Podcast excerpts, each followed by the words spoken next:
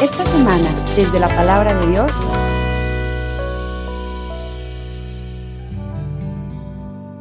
En aquel tiempo, Pedro se acercó a Jesús y le preguntó, si mi hermano me ofende, ¿cuántas veces tengo que perdonarlo? ¿Hasta siete veces? Jesús le contestó, no solo hasta siete, sino hasta setenta veces siete. Entonces Jesús les dijo, el reino de los cielos es semejante a un rey que quiso ajustar cuentas con sus servidores. El primero que le presentaron le debía muchos millones. Como no tenía con qué pagar, el Señor mandó que lo vendieran a él, a su mujer, a sus hijos y todas sus posesiones para saldar la deuda. El servidor, arrojándose a sus pies, le suplicaba diciendo, Ten paciencia conmigo y te lo pagaré todo. El rey tuvo lástima de aquel servidor, lo soltó y hasta le perdonó la deuda. Pero apenas había salido aquel servidor, se encontró con uno de sus compañeros que le debía poco dinero. Entonces lo agarró por el cuello y casi lo estrangulaba mientras le decía, págame lo que me debes. El compañero se le arrodilló y le rogaba, ten paciencia conmigo y te lo pagaré todo. Pero el otro no quiso escucharlo, sino que fue y lo metió en la cárcel hasta que le pagara la deuda. Al ver lo ocurrido, sus compañeros se llenaron de indignación y fueron a contar al rey lo sucedido. Entonces el Señor lo llamó y le dijo, siervo malvado, te perdoné toda aquella deuda porque me lo suplicaste. ¿No debías tú también haber tenido compasión de tu compañero, como yo tuve compasión de ti? Y el Señor, encolerizado, lo entregó a los verdugos para que no lo soltaran hasta que pagara lo que debía. Pues lo mismo hará mi Padre Celestial con ustedes si cada cual no perdona de corazón a su hermano. Palabra del Señor.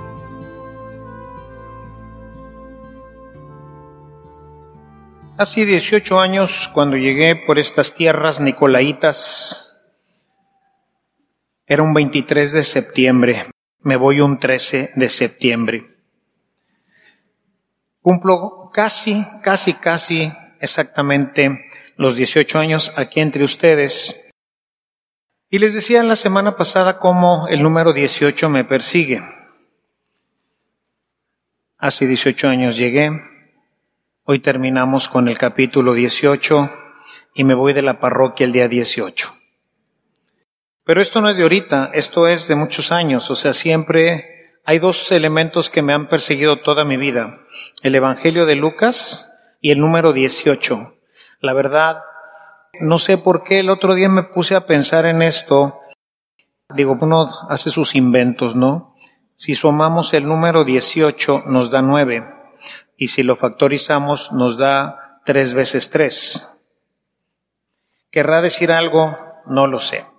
Pero bueno, finalmente hoy he preparado una homilía que, como les decía la semana pasada, busca resumir un poco este texto del capítulo 18, porque es uno de los capítulos más bellos en la línea eclesial de Mateo, que escribe para su comunidad y como siempre, al escribir los evangelistas, fueron buscando elementos de la predicación de Cristo y los fueron acomodando de tal manera que pudieran dejar un mensaje claro y muy preciso para esa comunidad a la que ellos le escribieron. Después el Evangelio, recuerden que los Evangelios fueron escritos para una comunidad que después se hicieron universales, ¿no? Con el paso del tiempo.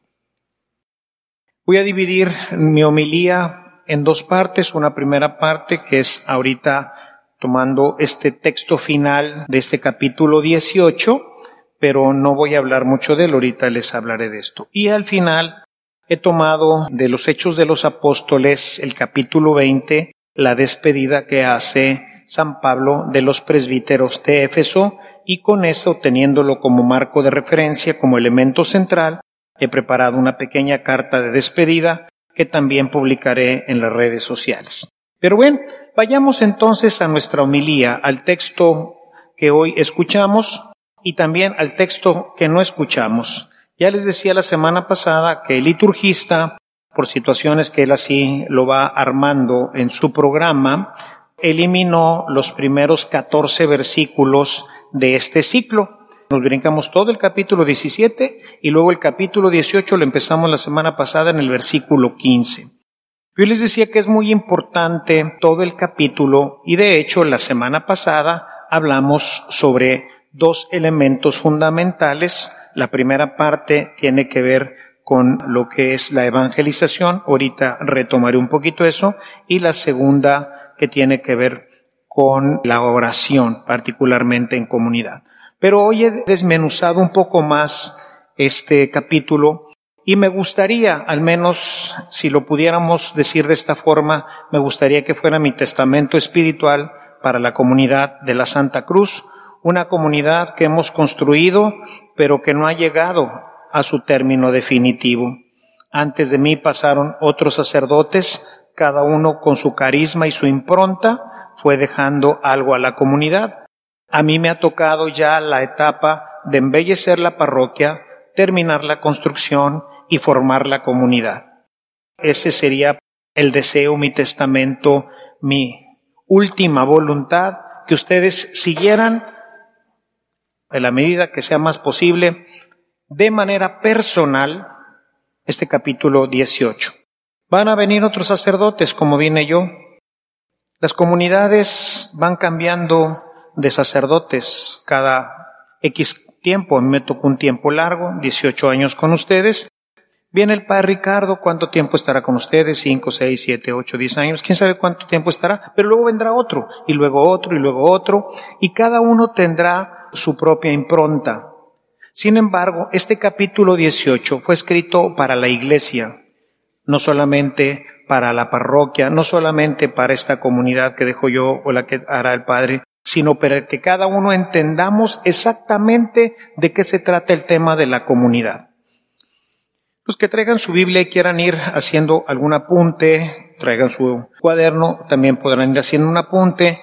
Esto, como quiera, también lo voy a publicar en el Face de la parroquia, porque me parece que es un programa de vida para poder construir la comunidad. Y bien, el capítulo empieza, sus primeros cinco versículos nos habla especialmente de cómo se construye. Se construye en base a la humildad. Es prácticamente imposible construir una comunidad en donde se manifiesta la soberbia. Por eso la comunidad es una comunidad de niños, es una comunidad de inocentes, es una comunidad que todo lo espera del Padre, pero es una comunidad obediente. Y para ser obediente se necesita ser humilde. Una persona que no es humilde siempre será soberbia y la soberbia es totalmente contraria a la obediencia. ¿Por qué hemos podido crecer nosotros, hermanos? Porque cuando yo llegué aquí me encontré una comunidad obediente. Eran pocos, pero bien obedientes. Se lanzaban desde la tercera cuerda sin importar de qué se tratara. Como un niño, cuando el niño lo ponen en una mesa y el papá le dice, salta, mi hijo, salta, ven, ándale. El huerco como que dice, ay, Carlitos, ¿verdad? Pero es el papá el que le dice y tiene confianza y obedece y el niño salta y el papá lo agarra. Hicimos una serie de cosas realmente muy arrojadas. Recordarán nuestra primera rifa de Navidad, una motocicleta, estaba ahí donde estaba la pila bautismal. Salí manejando la motocicleta. Rifamos en esa ocasión también un carrito Ibiza, que era ya uno de demo que tenían ahí en la sucursal. Me lo dieron bien barato y un amigo me prestó el dinero. Le dije, oye, pero ¿y si no sale lo de la rifa? Dice, va a salir, vamos a tener confianza. Había que vender boletos de 100 pesos cinco mil boletos. en una comunidad chiquita. Vamos a hacerlo, hermanos. Sí. Y nos lanzamos. Y luego hicimos la mega friega, la mega feria, cuatro días. Les decía, no sé, en estos días que me reuní con los líderes, era pura gente, digamos, más o menos mayor, ¿verdad? Gente que ahorita ya ni siquiera asoma las narices, pero que aquí andaba, ¿no? O sea, gente que andaría alrededor de los 60, algunos más. Por eso la bautizaron como la mega friega, porque fueron cuatro días de friega. Gracias a eso pudimos poner los aires acondicionados. Era una comunidad de niños. Yo me sentía feliz porque aquí se podía hacer todo, como con los niños. Sáltale, mijo, sáltale. Oye, pero está. Oye, vamos a construir la torre. Órale. Oye, vamos a construir los salones. Órale. Oye, vamos a ampliar las oficinas. Órale. Oye, vamos a poner vitrales. Órale. Cualquier cosa. Boletos y boletos y boletos y boletos y boletos. Y los niños, humildes, sencillos, obedientes, construyeron este hermoso templo. Y construyeron poco a poco la comunidad. Vamos a hacer una escuela de Biblia y luego de evangelización. ¿Ustedes recordarán el primer curso de Ábreme? ¿Cuántos se inscribieron? 670 personas. Porque les dije, a ver, denme una, una, una, una excusa de por qué no. 670 personas hicieron el primer curso de Ábreme aquí. Lo primero que se necesita, hermanos, es ser niño, ser humilde. Dice la escritura, estos primeros cinco versículos, si no se hacen como niños, no conocerán el reino de los cielos. Hermanos, ustedes lo conocen. Ustedes son esos niños de los que habla el Señor. El segundo tema importante que trata está en los versículos 6 al 9. Versículos importantes, porque para poder construir una comunidad la necesitamos construir con gente que vive en gracia. Y esto requiere de parte de nosotros desterrar el pecado. Y desterrar el pecado no siempre es fácil. Por eso, si tu mano, tu ojo o tu pie, dice la escritura, te son ocasión de pecado, córtatelos y lánzalos lejos de ti. Y hemos podido construir una comunidad porque la gente se queda impactada, hermanos, de ver la cantidad de gente que comulga, porque no viven en pecado. He confesado a una gran cantidad de ustedes no todos porque son de Zacatecas.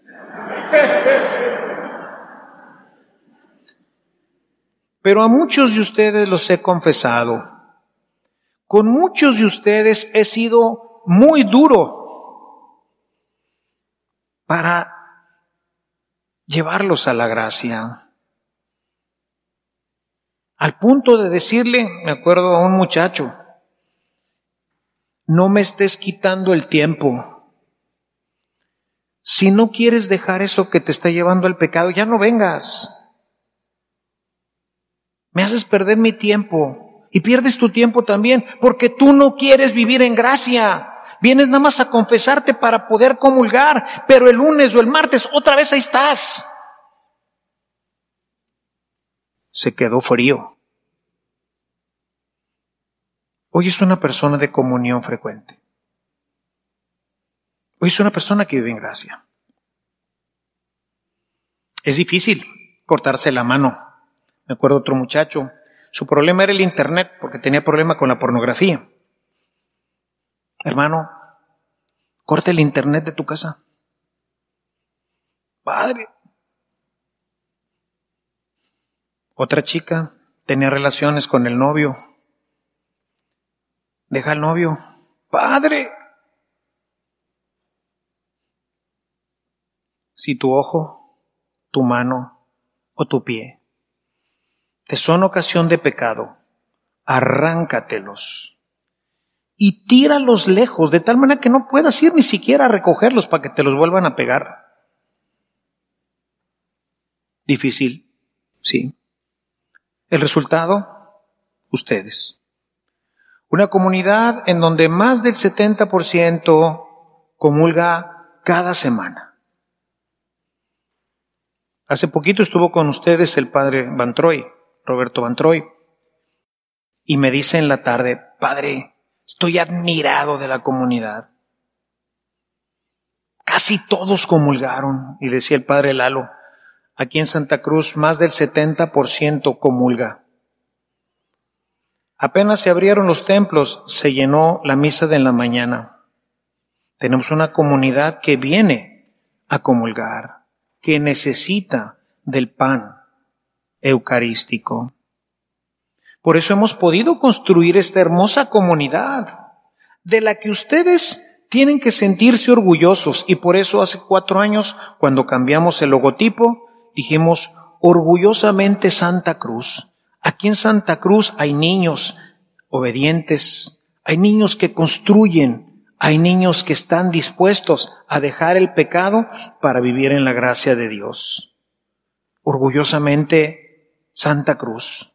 Siéntanse orgullosos de ser parte de esta comunidad cristiana. No hay muchas. Hay muchas comunidades celebrativas, pero no hay muchas comunidades cristianas.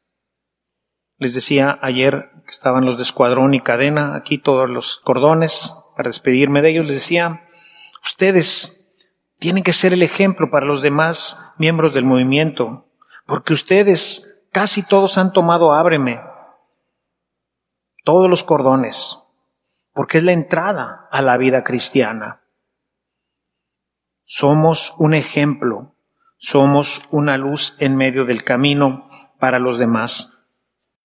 Pero no es fácil, comporta sufrimiento. El versículo 10 al 14 es otro tema importante. ¿Por qué? Porque requiere de responsabilidad de unos sobre otros. No podemos permitir que ninguno se pierda. Hemos trabajado en esto. Creo que esta es alguna de las cosas en las que todavía necesitamos seguir trabajando. Sí, somos una comunidad de creyentes, somos una comunidad muy trabajadora, somos constructores, somos hombres y mujeres que estamos decididos a vivir en la gracia de Dios, pero como diría el Apocalipsis, tengo algo en contra de ustedes. No nos hemos preocupado lo suficiente por la gente que se va. Si toda la gente que estaba aquí hace 15 años o 10 años estuviera, pues como les dije, cuando construimos las criptas, esas columnas que ven ahí atrás están huecas, pero en la parte de abajo está el cimiento que va a jalar los tirones para poder extender el templo hacia adelante y poder meter otras 400 gentes, quitando estos vitrales y moviéndolos hacia atrás. Por eso también es una cáscara todo eso que está ahí, también se mueve hacia atrás. Aquí sí hay que hacer una construcción, pero ya está preparada. ¿Por qué? Porque ya no cabíamos aquí. Luego empecé a grabar, la gente empezó a irse, etcétera. Pero ¿por qué no fuimos por más? No podemos permitir que uno solo se nos pierda. Dice el Señor, si una persona tiene cien ovejas, no va y la busca, la que se le perdió. Hermanos, no permitan que nadie se nos pierda. Es una persona por la que Cristo murió. Y si tú puedes hacer algo por ella, hazlo, para que regrese a la casa del Señor, para que se siga formando. Si estás en algún grupo y alguno de tus compañeros, alguno de tus hermanos se salió, búscalo Búsquense, no se abandonen, no dejen a la gente en el camino. Toda esa gente es gente por la que Cristo murió, que está batallando también con el mundo, pero que a lo mejor es más frágil, es más débil que tú, te necesita, dice Pablo. Los grandes, los fuertes, ayuden a los débiles. Que nadie se pierda. Ni uno solo, dice Jesús. El pastor deja las 99 en el campo y va por la que se le perdió. Los versículos 15 al 17 pues fue lo que vimos ya la semana pasada. No me entretengo demasiado, Solamente los menciono ahora. La primera parte, el versículo del 15 al 17, nos habla sobre el tema de si tú ves que tu hermano peca, ayúdalo. Y decíamos, la mejor manera de ayudar a un amigo, un hermano que peca, pues es evangelizándolo, porque si nada más lo estás friegue y friegue y friegue y friegue con que ya deja eso y deja eso y deja eso, eso no jala. Porque el problema del hombre está en su corazón. Tenemos un corazón que tiende al pecado. Naturalmente tendemos al pecado porque como dice San Agustín, hemos sido fragmentados por el pecado original. Y entonces somos débiles. Tenemos un problema en el corazón. Por eso cuando he hablado de cuestiones políticas y otras cosas en las que también me he tratado de posicionar aquí en la parroquia, es decirles, ¿cómo vamos a cambiar nuestro México? Diciéndole al presidente en lo que se equivoca, al presidente municipal, al gobernador, no hermanos, evangelizándolo, dejando que Dios toque su corazón, porque mientras el corazón del hombre no se convierte, esto no funciona. Se lo puede decir una vez y otra vez, hermano, deja eso, no hagas eso, mira, te hace mal, duro y duro y duro y duro y duro. Pero como somos de corazón duro y de dura cerviz, volvemos otra vez y otra vez y otra vez y otra vez. La única forma es que Dios toque su corazón y eso se llama evangelización. ¿Por qué hemos avanzado? Porque somos una comunidad evangelizada. Muchas parroquias durante este tiempo de la pandemia han sufrido económicamente porque la gente no venía a misa y si no viene a misa no da su limosna. ¿Y qué les he dicho yo de la iglesia? Esto no es una limosonería, no es para dar limosna.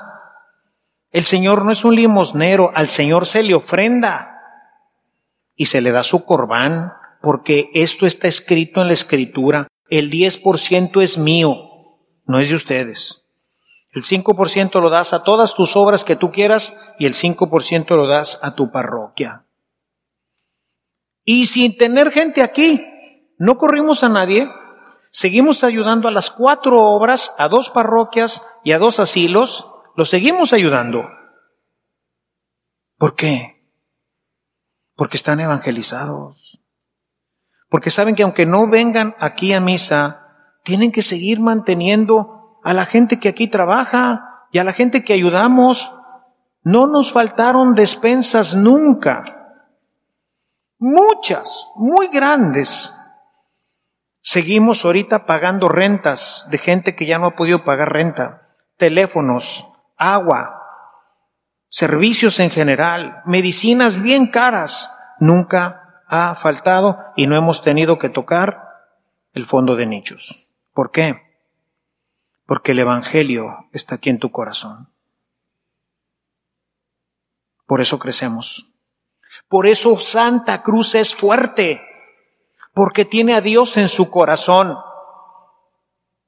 Siempre creceremos, pero ya está cimentado, está radicado en sus corazones. ¿Ves que alguien se tropieza? Ayúdale, evangelízalo. Si no puedes tú, mándalo evangelización activa, mándalo a alguna página, no sé, haz algo, lo que les he dicho, simplemente no te quedes sin hacer nada por él, por favor, haz algo por él para que cambie y abandone su mala conducta. A lo mejor no quiere, dice la escritura, bueno, ya es problema de él. Los siguientes versículos del 18 al 19 tiene que ver con el tema de la oración, les decía la semana pasada, un problema en nuestras comunidades es que no oramos. Aquí hay una comunidad orante, tanto así que tenemos 630 adoradores tenemos. Díganme ustedes si no es una comunidad orante. 630 adoradores. Somos una comunidad orante. Falta, sí. Y por eso, como soy tan celoso, por eso a veces los fustigo. Más, más, más, más. Además porque sé que si no oras en tu casa, híjole, luego es bien fácil que el maldito chamuco venga y te convenza cada vez de ir quitando un poco de tu oración. No, en la oración siempre tiene que ser más. ¿Cuánto le dedicas ahorita? Diez minutos. Hazte un propósito de quince. ¿Cuánto le dedicas ahorita? Veinte. Hazte un propósito de treinta.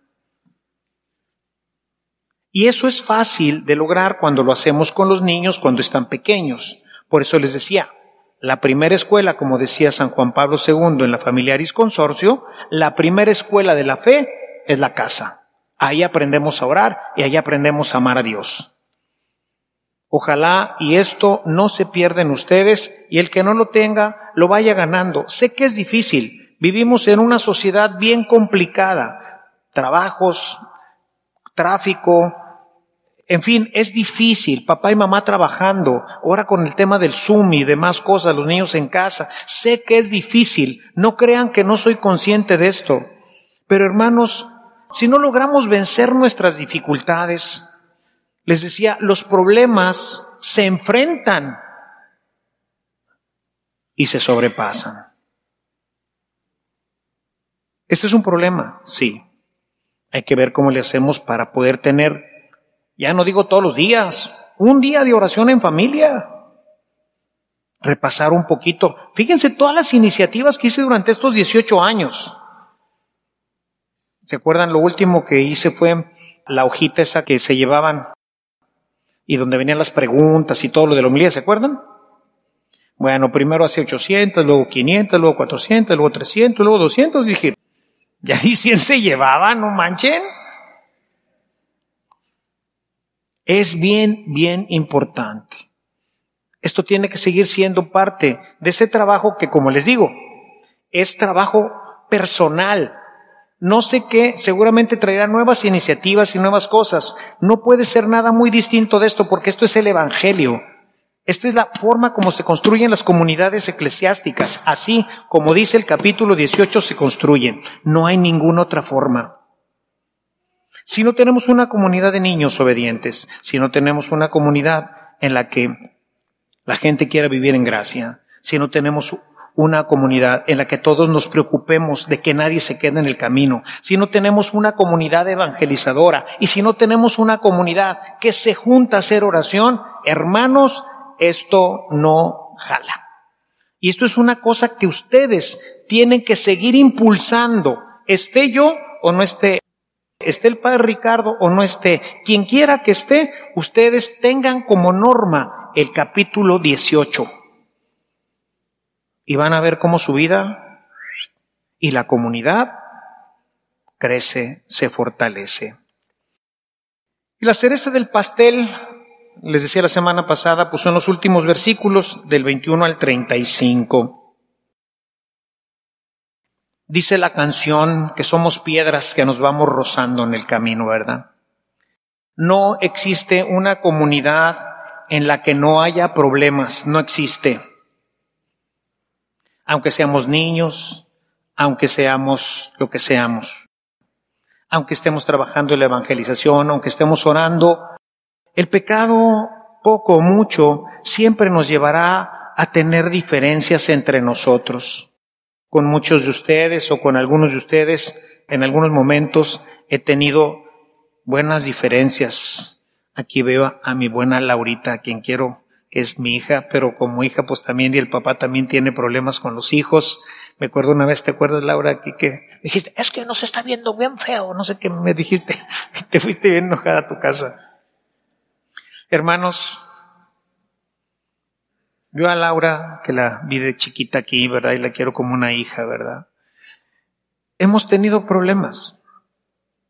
Y con algunos de ustedes también, ahorita porque aquí me quedó a tiro de piedra, aquí la tengo en panavisión, ¿verdad? Y luego se quitó el este, pues ya, más, para estar respirando mejor.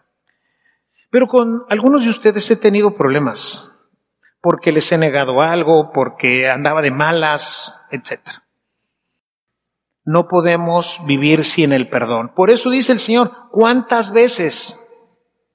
Siempre. una comunidad crece y por eso, fíjense cómo está estructurado. Empezamos hablando de quién?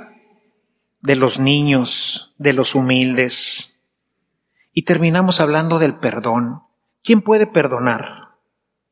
El humilde, el sencillo, el que no se cree que Él es la última maravilla de este planeta y que todo mundo le tiene que servir y rendir pleitesía y que nunca se va a equivocar. Esa persona no existe en el mundo.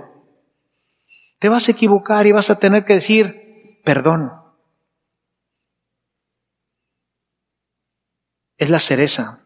Y para eso, ¿qué necesitamos? Necesitamos empatía. Ponerte en los zapatos del otro reconocer que tú eres pecador también igual que el otro. Jesús nos narra en el Evangelio de San Juan, el capítulo 8, los primeros 11 versículos, nos narra aquel pasaje de la mujer que fue agarrada en adulterio. Les dijo, está bien, la ley dice que hay que apedrearla, vamos a hacerlo, órale, agarren piedras, pero va a tirar la primera piedra el que no tenga pecado. Ni uno. ¿Quién te condena, mujer?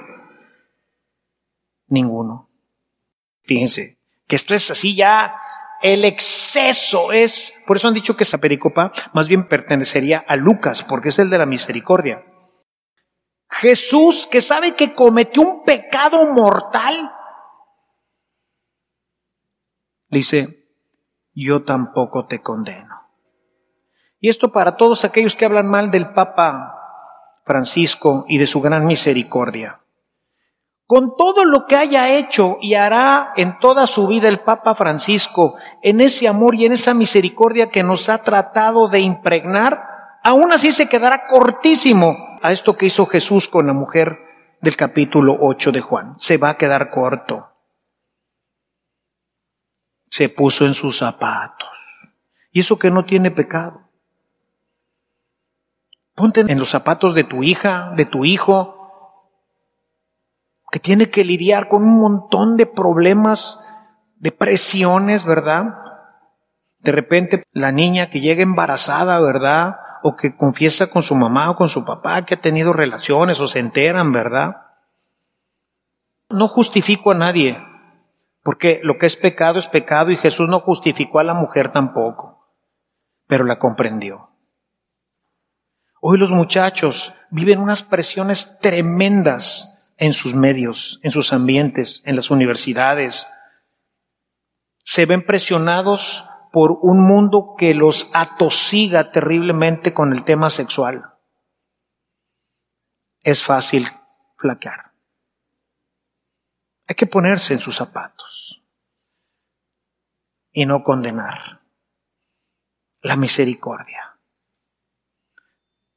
Porque el Papa ha llenado hasta el full la Plaza San Pedro, porque han visto a un hombre lleno de misericordia. Está formando una comunidad del Papa Francisco, porque se termina, la cereza del pastel es la misericordia.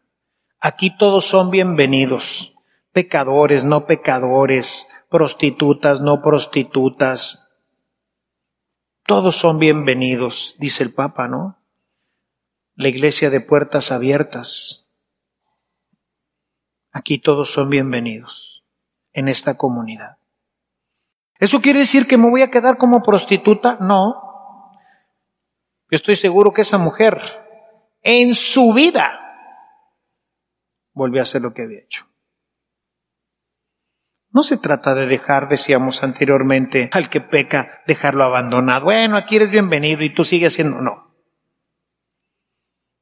Pero si no te recibo, si no me escuchas, si no oyes la predicación, si te corro allí en la puerta, entonces ¿cómo te evangelizo?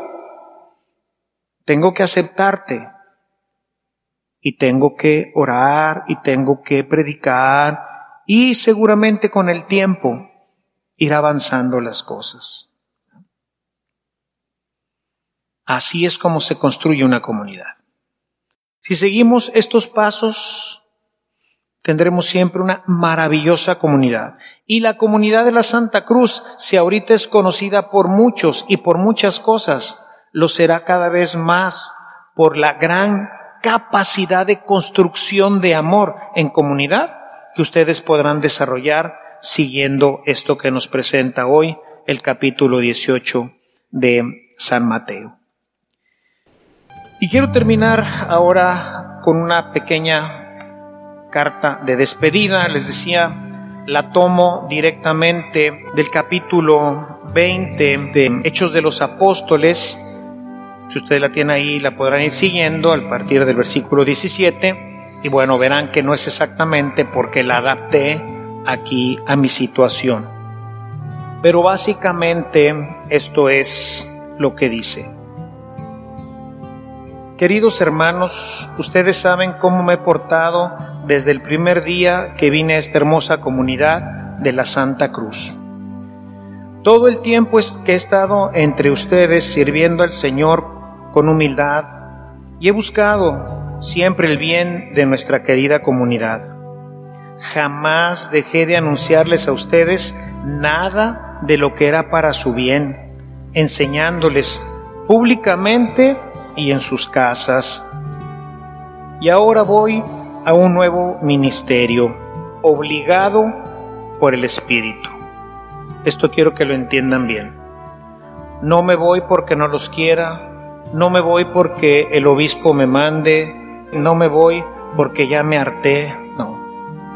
Los amo muchísimo y me voy obligado por el Espíritu sin saber lo que allí me espera. Lo único que sé es que debo continuar mi camino, aunque en él me esperen sufrimientos y persecuciones. Para mí, sin embargo, mi propia vida no cuenta, con tal de que yo pueda correr con gozo hasta el fin de la carrera y cumplir el encargo que el Señor Jesús me dio de anunciar la buena noticia del amor de Dios.